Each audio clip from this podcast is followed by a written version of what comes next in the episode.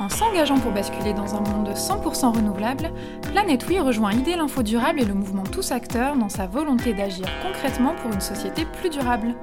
Premier ex au classement des fournisseurs d'électricité vraiment verts de Greenpeace, nous sommes ravis que Planète acteur de la transition énergétique, soutienne le podcast Transition.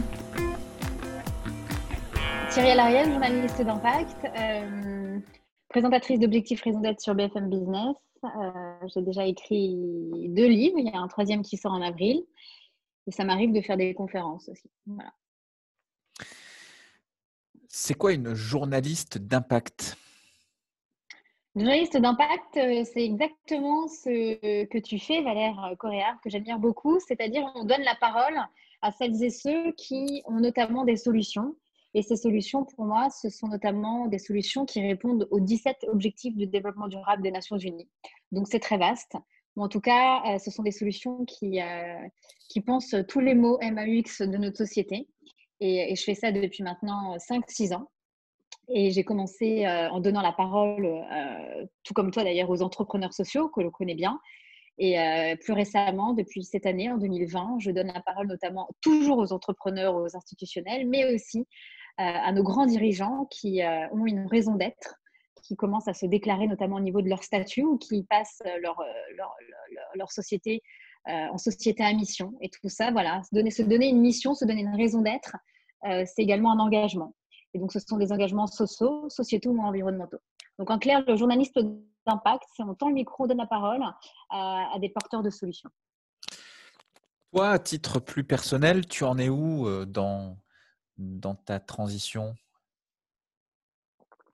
Dans ma transition, euh, de ma raison d'être, dans ma transition, euh, bah, j'ai commencé euh, d'un point de vue personnel, professionnel Les deux, mon capitaine.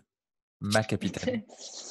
Ta capitaine. D'un point de vue professionnel, eh ben, écoute, j'ai commencé avec tous ceux qui incarnent, on va dire, les grandes têtes, les ponts de l'écologie française, c'est-à-dire Pierre Rabhi, Anartus Bertrand, et Nicolas Hulot, ça fait quand même beaucoup d'hommes, euh, mais pas que. Et puis euh, ensuite, euh, ça a été beaucoup aux entrepreneurs, aux startups sociales et environnementales. Et aujourd'hui, on va dire que j'arrive au niveau des, entreprises. Et donc, je pense que voilà, je suis plus ou moins en train d'élargir mon spectre. Peut-être qu'un jour, j'ai commencé aussi dans la sphère politique avec Olivia Grégoire, notre secrétaire d'État chargé à l'ESSR, la semaine dernière. Mais ma transition, on va dire qu'elle elle s'élargit elle s'élargit, elle passe voilà, de, nos acteurs euh, économiques, de nos têtes d'affiche euh, euh, écologistes aux grands acteurs de, notre économie et on essaye, voilà, nos têtes pensantes et véritablement, je l'espère, s'y engager, en tout cas dans, notre gouvernement. Et d'un point de vue personnel, d'un point de vue personnel, j'essaye d'élargir, c'est un podcast ce matin, d'élargir voilà, ma consommation en vrac, de passer au zéro déchet petit à petit dans la salle de bain. Ça passe beaucoup et j'en ai vraiment besoin, c'est du shampoing. Et avec, voilà, en passant avec le, shampoing solide, notamment cette année. Euh, voilà, je suis toujours végétarienne, voire végane. Je mange, il me reste que le fromage que je mange d'origine animale. Euh, donc voilà, et j'essaye voilà, d'avoir une gourde toujours, euh, d'utiliser le plastique le moins possible. Et en termes de transition, bah, j'ai toujours pas le permis, donc du coup, je suis toujours en métro ou à bicyclette et très peu de taxi. Voilà. Peut-être sur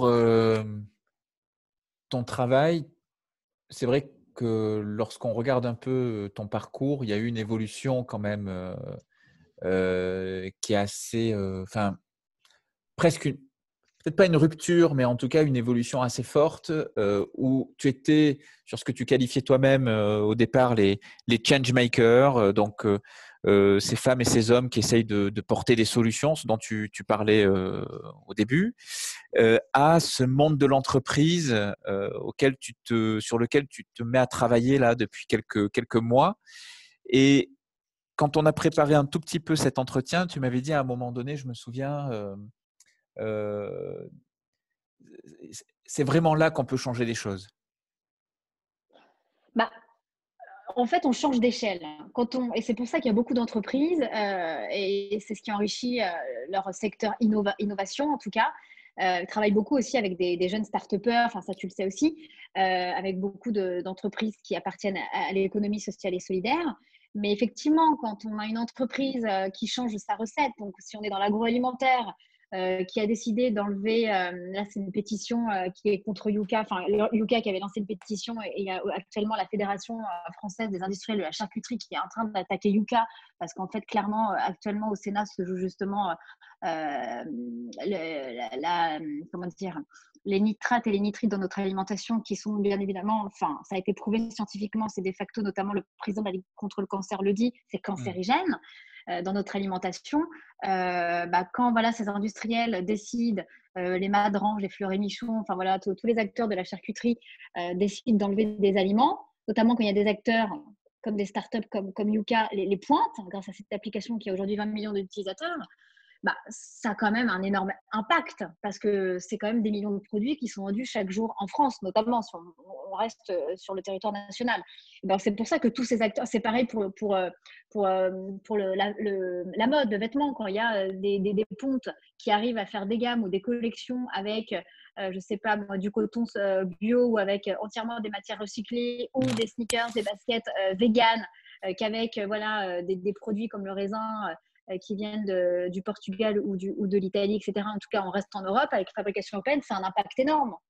Donc effectivement, quand on touche des gros acteurs qui vendent des milliers, voire des millions de produits à la seconde, euh, on va dire dans le monde, bah, c'est un impact. Quand il y a un changement de recette qui ensuite a un impact sur des produits qui, qui sont peut-être venus dans 50 pays, bah, je trouve ça juste un effet waouh. Donc, c'est important de travailler, bien évidemment, avec ces grands acteurs et pas de dire, moi, je fais juste des baskets Nikos, depuis, euh, euh, vegan, on va dire, depuis, euh, depuis 5 ans et je, suis un héros. Oui, tu es un héros. En revanche, quand il y a un gros mastodonte en face qui s'appelle Adidas, Nike, qui également qui a un, impact dans plusieurs millions de foyers dans le monde et qui, pareil, décide de, de faire une, gamme de baskets comme ça, bah, c'est un impact énorme.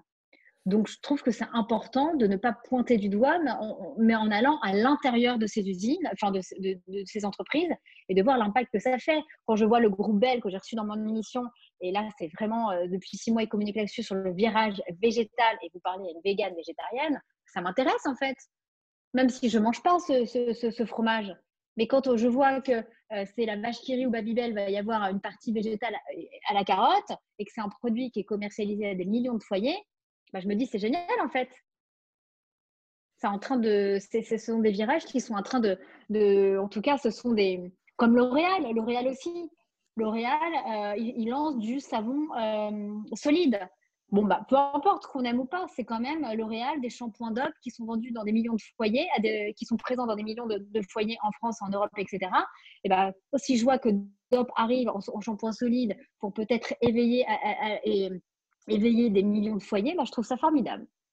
Donc, tout n'est pas parfait, bien évidemment, quand on, est, euh, on a une maison de 100 ans et on a, on a 50 euh, marques, mais il y, a des, il y a des petits pas. Et je pense que c'est important d'aller voir les nouveaux virages. Et je trouve ça formidable quand je vois qu'un qu'un Danone bah, euh, prend sa gamme vegan avec du lait végétal Alpro. Pourquoi végétal? Parce que je sais, et tous les gens qui sont comme moi, on sait que le lait végétal, c'est meilleur pour la santé que de prendre des produits laitiers. Par exemple, des produits laitiers issus bien évidemment de, euh, des produits animaux, euh, issus, de, issus des animaux. Mm. Donc, donc moi, je suis, je suis intéressée sur les nouveaux virages que prennent toutes ces entreprises. C'est le coq sportif avec ses baskets vegan, c'est Danone qui se met au végétal, c'est le groupe Bell, pareil, qui se met au végétal c'est tout ça en fait que je trouve ça hyper intéressant. Je trouve ça hyper intéressant.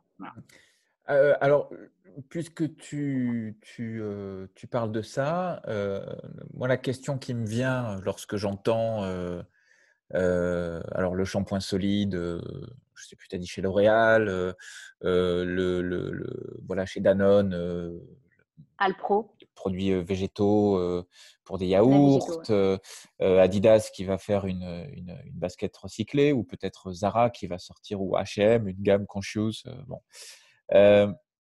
Est-ce que tu, tu, tu t'inquiètes pas à un moment donné de l'arbre qui cache la forêt, quoi? Parce que c'est vrai que ça a un impact, mais est-ce que parfois un impact qui est certes un levier de changement positif, qui va dans le sens du durable, sur, mettons, une basket, est-ce que c'est pas une manière d'agiter un foulard là rouge euh, d'un côté? Et puis pendant ce temps, euh, on est sur l'ancien monde, euh, toujours aussi massivement.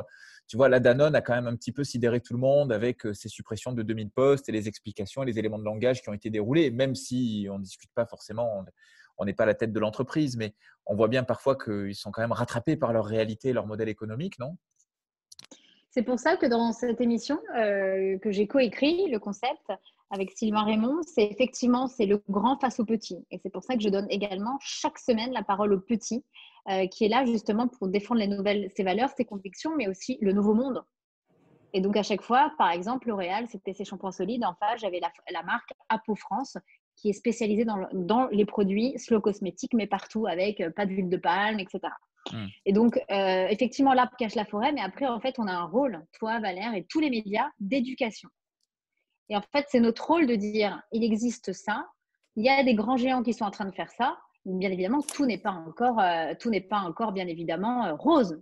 Ça, on le sait c'est en cours. Mais c'est pour ça que je pense que le pouvoir du citoyen, il est derrière son écran, son smartphone, son téléphone, pour pointer du doigt quand il y a un requin euh, marteau je ne sais trop quoi qui est vendu chez Leclerc, par exemple. C'est ce qu'a fait Hugo Clément, c'est ce qu'avait fait euh, ensuite Brune Poisson, qui avait aussi, euh, par rapport aux emballages plastiques, dénoncé Leclerc sur les réseaux sociaux il y a, quelques mois. Après, c'est tout ça. Après, nous avons le pouvoir. Et le rôle, c'est d'éveiller et de montrer, justement, grâce à ce type de journalistes, les alternatives qui existent. On est là pour éduquer, on est là pour montrer ce que font les grands, on est là également pour dire qu'il y a des petits qui font également et qui sont là depuis bien longtemps. Et après, c'est chacun a sa propre responsabilité. Euh, alors, je voudrais juste un tout petit peu revenir sur ton, sur ton cheminement. Alors, tu en as déjà pas mal parlé, mais ça, fait partie, ça, fait, ça fait partie quand même de toi. Et, puisque tu en as déjà parlé, eh bien, il n'y a pas de raison qu'on s'interdise d'en reparler en définitive, puisque ça, ça, donne aussi de la perspective.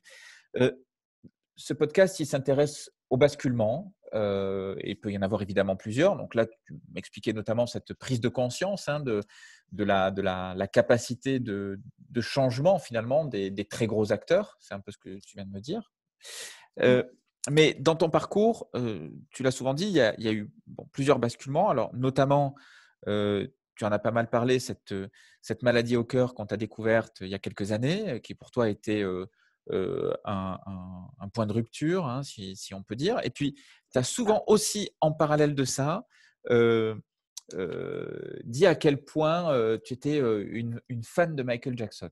Alors moi, j'aimerais bien, en, quelques minutes, là, que tu nous, que tu nous racontes un peu la, la, cohérence de tout ça dans ton parcours, et sachant qu'un parcours peut être aussi incohérent, il n'y a, a aucun effet de jugement là-dedans, mais juste qu'on comprenne ton cheminement personnel et pourquoi ces deux jambes-là ben, on a un point, on a deux points communs, Valère. C'est le journalisme d'impact et ce sont les tatouages sur les bras. Effectivement, je viens de me faire tatouer un nouveau tatouage sur le bras gauche, côté du cœur, forcément, de, ma renaissance depuis qu'il a été soigné il y a six ans. J'ai fait tatouer Heal the World. Parce que ça résonne d'autant plus encore aujourd'hui que quand je tends mon micro, je tends mon micro à une personne qui veut Heal the World. Et pour moi, voilà, soigner le monde, c'est également le, titre du magazine, par exemple, du Times, euh, suite à l'élection de Joe Biden, Time to Heal. Et quand je vois que Biden est en train de dire A Nation Healed dans son tweet depuis qu'il a été, voilà, qu'il vient d'être élu président, bah, moi j'ai grandi en fait avec le chanteur du XXe siècle qui avait envie de heal the world depuis plus de 30 ans. Et donc, effectivement, j'ai grandi avec ce prisme-là, qui, voilà, c'était pas juste un artiste euh, qui savait faire le moonwalk ou qui savait, qui avait vendu 50 millions d'albums avec Thriller. C'était une personne qui m'a éveillée dès mon plus jeune âge, grâce à ses clips engagés, Heal the World et, tous les autres, Heart Song, They Don't Care About Us, etc. Et c'était quelqu'un qui voulait changer le monde, qui, qui montrait des images hyper fortes d'humanitaire, de famine, de guerre, de mort, de vulnérabilité. Et en fait, j'ai grandi juste en me disant, cet homme, cet artiste, il est là pour éveiller les consciences. Il parlait également 20 ans pour la COP21 avec son clip Earth Song euh, euh, qui a été réalisé euh, par Nick Brandt, Nick Brandt pardon, qui est aujourd'hui l'un des, activistes les plus engagés sur la déforestation, la perte des terres pour les indigènes, etc. 20 ans dans la COP21 en 1995 quand il a sorti cet album. Donc aujourd'hui, c'est vrai que c'est passé, on a tous parlé de lui dans les tabloïds d'une manière hyper négative sur son physique, etc. Moi, j'ai jamais entendu ça. J'ai toujours vu un un homme qui voulait nous éveiller, qui voulait soigner le monde, qui, qui nous montrait dans des clips, alors qu'il était, c'était bien avant l'ère d'Internet et il touchait quand même des milliards de personnes dans le monde, sur tous nos fléaux. Et quand on écoute bien ces paroles engagées, il y en a une quinzaine de, quinzaine de titres. Moi, j'ai grandi avec ça. Et effectivement, et, ça résonne toujours en moi. Et j'ai toujours un Michael avec son Man in the Mirror, son Heal the World, que j'écoute parfois pour me rebooster. Parce que mon engagement, il vient de là. Et cet engagement, c'est ce qui m'a donné envie de m'intéresser à l'humanitaire. Ces voyages qui m'ont emmené également au Bangladesh à 26 ans auprès des Rohingyas avec Action contre la faim et qui, de facto, m'a permis de me déceler cette cardiopathie congénitale parce que je suis née, j'étais un bébé mal formé et j'ai été sauvée à 27 ans, comme tu l'as dit. Et donc, moi, je, n'oublierai jamais ça. Et c'est encore en moi, car effectivement, mon dernier tatouage, c'était il y a un mois. J'ai fait tatouer Heal the World. Et pour moi, c'était l'artiste, en tout cas, il m'a planté. Il a planté des graines chez beaucoup de personnes pour devenir chorégraphe, artiste, musicien, danseur, chanteur. Moi, c'était pour finalement devenir une activiste, une militante. J'ai toujours rêvé d'être, j'ai toujours admiré, la seule que j'admire aujourd'hui, c'est Oprah Winfrey. Pour moi, c'est la femme qui vient de rien, qui s'est faite toute seule, qui est accessible, qui est bienveillante et on, a envie de s'identifier à elle. Elle est souriante. Ça fait du bien de voir des journalistes souriants. Mon Dieu, que ça fait du bien. Et euh, elle est issue de la diversité. Et c'est l'une des femmes les plus puissantes aux États-Unis et qui, l'a notamment interviewée. Et donc, c'est vrai que c'est ce qui m'a peut-être donné envie de devenir journaliste. Quand j'ai vu que j'avais, quand j'avais moins de 10 ans, quand je l'ai vue Oprah aux côtés de Michael Jackson à Neverland, je me suis dit, elle est en train d'interviewer mon héros, mon premier changemaker. Et ben, j'ai envie, envie de faire comme elle. Voilà, donc c'est un peu ça. Et j'espère que voilà, vous avez une autre vision de Michael Jackson. Après, mais je vous invite à écouter à tous ces titres engagés. Et c'est vrai que je trouve que c'est puissant. Et ces clips étaient déjà très puissants à l'époque. Euh, comment est-ce que tu arrives à, euh, justifier qu'on puisse être euh, activiste et militante, c'est ce que tu viens de dire, et journaliste? Bah, Pour moi, faire du journalisme d'impact, bah, on voit beaucoup de journalistes qui, euh, qui finalement disent, euh, je te reconnais bien dans cette question, ça c'est vraiment toi, ah c'est super, merci, ah bah c'est un truc génial. Bah, je me trouve que la neutralité, elle est chez beaucoup d'autres journalistes, est beaucoup moins présente qu'avant. Je ne sais pas si tu te rends compte toi-même quand on regarde les mornings, etc. Et les journalistes, c'est une super start-up, bravo, c'est une super initiative. Donc je trouve que le côté neutre, je ne le retrouve pas forcément et faire du journalisme d'impact avec l'histoire que j'ai eue, où je me suis beaucoup euh, formée sur le terrain et surtout rencontre, euh, que ce soit des indigènes aux quatre coins de la planète ou de nos dirigeants dans toutes les conférences internationales qui existent ou même nationales, euh, dans, des toutes, dans, toutes, dans des toutes petites régions qu'on peut avoir en France, ça forge en fait. Et, mmh. et, je trouve que faire du journalisme d'impact, bah oui, on décide de, donner, de, de tendre le micro à une personne qui a quelque chose à dire, qui crée de l'emploi, euh, qui essaye de réduire les inégalités, qui essaye de voilà. De... Donc c'est ça. Donc euh, moi je trouve que de, plus en plus, euh, de plus en plus, je trouve que le, trait se désépaissit. Et si un jour ça me dérange, et eh ben, peut-être que j'arrêterai cette casquette de journaliste et je deviendrai peut-être, je sais pas, je ferai des documentaires, je ferai un peu comme un Cyril Dion. Je, montre, je montrerai voilà, c'est, cette, nouvelle économie ou cette nouvelle société qui se dessine peut-être juste à travers des films. J'en sais rien. Aujourd'hui, c'est comme ça qu'à mon échelle, j'essaie d'agir. Mais pour moi, on peut. Euh, c'est un parti pris. Alors, j'ai proposé euh, du coup euh, à, des, à, des, personnes de te, de te poser des questions. et il y en a une qui est, qui est un peu revenue, alors formulée de façon parfois un peu différente, mais on, en revient à cette, à cette synthèse comment, justement, selon toi, Cyrielle Ariel, on peut, je cite, heal the world à notre échelle? Hmm, c'est une bonne question, j'adore. Euh, on peut heal the world euh, dès qu'on fait un achat, tout simplement. Si vous décidez d'aller faire vos courses euh, dans une petite enseigne avec des produits français bio, il faut faire attention, il y a plein, de, il y a plein aussi de, choses sur le bio, mais on n'a pas le temps pour, pour décortiquer. Mais en tout cas, acheter du Made in France. Je pense que voilà, on peut tout simplement, que ce soit euh, des lingettes bébés, on va parler de bébé avec toi, euh, que ce soit les, notre alimentation, que ce soit euh, dans nos objets, etc., du, quotidien.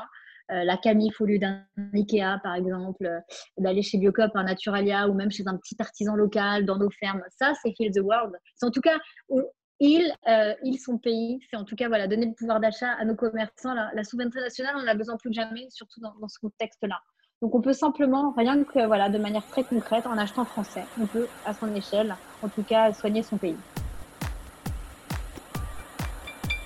En s'engageant pour basculer dans un monde 100% renouvelable, Planète Oui rejoint Idée l'Info Durable et le mouvement Tous Acteurs dans sa volonté d'agir concrètement pour une société plus durable.